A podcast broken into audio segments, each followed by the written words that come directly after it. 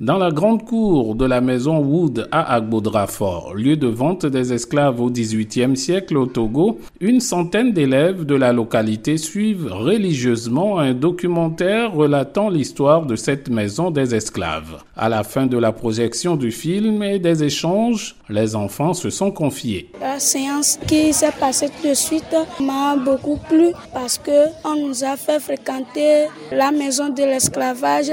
Nous avons vu le trou dans lequel on cachait nos grands-pères et je vois que ce n'est pas bon. Je m'appelle Nomagnon Honorine. Je fais la quatrième au collège du littoral euh, La séance d'aujourd'hui m'a beaucoup plu et d'avoir euh, écouter les histoires du passé, de connaître la maison des esclaves que je n'avais jamais connue d'avant et de connaître l'histoire de nos grands-parents, ce qu'ils ont vécu. Pour Gasquin Poti Messan, le conservateur de la maison des esclaves d'Aboudrafort, l'histoire de ce lieu qui servait à l'esclavage clandestin est importante à raconter aux enfants. Aujourd'hui, nous devons rappeler la grande partie de l'histoire cachée aux jeunes, que ces jeunes soient vraiment informés de ce qui s'est passé à l'époque. On a retrouvé beaucoup d'objets qui sont là le lit du patron des esclaves, les chaînes d'ancrage et les canaux du dernier bateau, la canne d'abolition de l'esclavage. Ce qui prouve effectivement que quelque chose a eu lieu à Gaudranfoy ici. À la mairie de la localité, on se réjouit du regain d'intérêt pour ce lieu symbolique de la traite négrière. Pour Bismarck Tété, conseiller municipal de la commune Lac 3,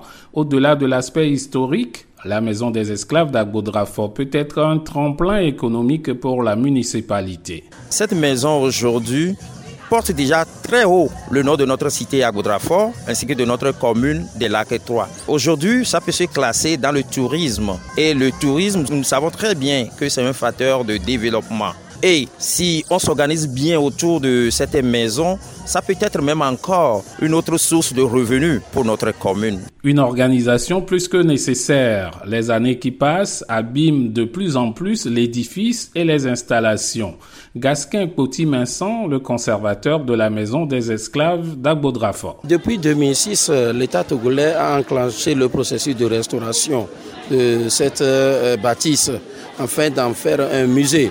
Mais jusque-là, il faut dire que l'État travaille euh, avec l'UNESCO pour voir dans quelle mesure établir ce programme-là pour que cette maison soit totalement restaurée. La maison des esclaves d'Agbodrafort, ce haut lieu de mémoire pour les Togolais, en a vraiment besoin. Kossi Lomé pour VOA Afrique.